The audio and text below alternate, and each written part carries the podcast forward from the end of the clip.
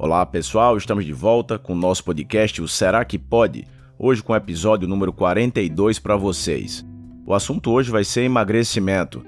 Muitas pessoas acham que com o processo de envelhecimento fica cada vez mais difícil perder peso, mas será que isso é uma verdade? A obesidade é uma verdadeira pandemia que chega a matar muito mais do que se pensa anualmente, isso tanto no nosso país como no mundo afora.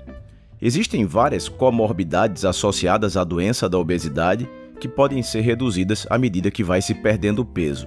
E a gente pode incluir o diabetes, as doenças cardiovasculares, doenças psiquiátricas também, como depressão, ansiedade, osteoartrite e outros problemas articulares.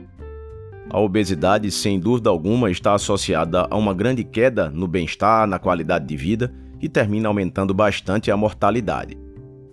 Durante o processo de envelhecimento é bem comum as pessoas dizerem que já não perdem mais peso como antigamente, que antes qualquer esforço era suficiente, qualquer dieta já ajudava, mas hoje em dia não veem resultados, mesmo apertando a dieta e focando mais no exercício.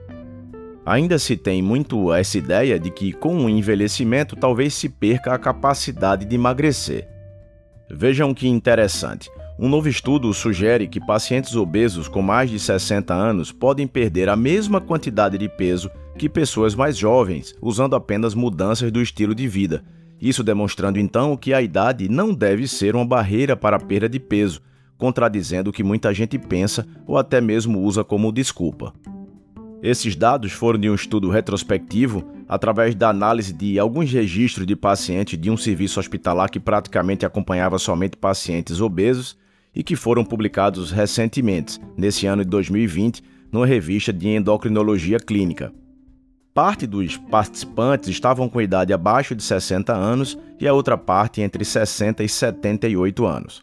Eles foram orientados quanto a mudanças no estilo de vida, claro que houve uma necessidade de individualização, uma adaptação para cada paciente, mas com foco em mudanças dietéticas, suporte psicológico e também o um incentivo à realização das atividades físicas.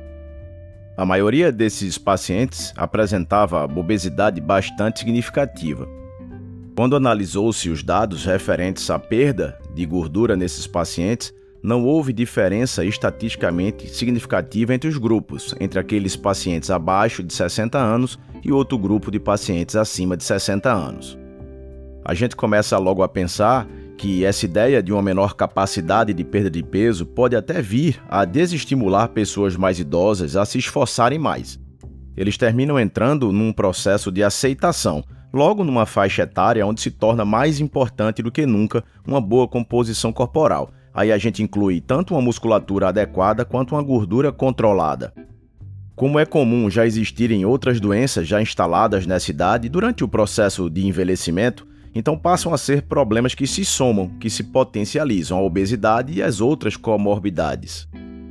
Definitivamente, a idade não deve ser um empecilho para o controle do peso e mudança do estilo de vida. Nunca vai ser tarde para iniciar esse processo de mudança. Ao invés de colocarmos barreiras nas nossas cabeças, independente da nossa idade, precisamos entender a importância dessa mudança e tentarmos dar os primeiros passos, sem dúvida alguma, uma ajuda profissional pode ser muito bem-vinda, se possível contando inclusive com uma ajuda multidisciplinar. Mas e o metabolismo não vai caindo realmente com o avanço da idade? Bom, quem veio primeiro, o ovo ou a galinha? Será que o metabolismo caiu por conta da idade ou ele foi sendo reduzido por termos mudado nossas atitudes, nosso estilo de vida? Terminou ali promovendo um gasto energético menor. Se fosse apenas uma questão de envelhecimento, de idade, nós não teríamos idosos com metabolismo alto ou adequado. O problema é que, quando vamos envelhecendo, queremos cada vez mais uma pílula mágica, ficamos impacientes e imediatistas. Queremos resultados num curto prazo e, de preferência, sem muito esforço. E essa lei do menor esforço é que talvez nos faça manter o metabolismo, entre aspas, mais lento. Por mais que esse estudo que eu citei seja insuficiente para fechar essa comprovação de uma não influência significativa da idade no processo de perda de peso, isso termina batendo bem com o que nós notamos na prática clínica, que pacientes, independente da idade, conseguem emagrecimentos importantes quando se esforçam adequadamente. Claro que com o avanço da idade pode já existir alguma limitação física e até uma menor disposição. Mas a idade realmente só não pode ser usada como desculpa para você se manter num processo de aceitação de sobrepeso e obesidade. Então é isso, pessoal. Fica aí mais esse recado para vocês. Que a gente siga num caminho buscando uma vida mais saudável, com mais esforço e menos desculpas realmente. Um forte abraço e aguardo todos vocês no nosso próximo episódio.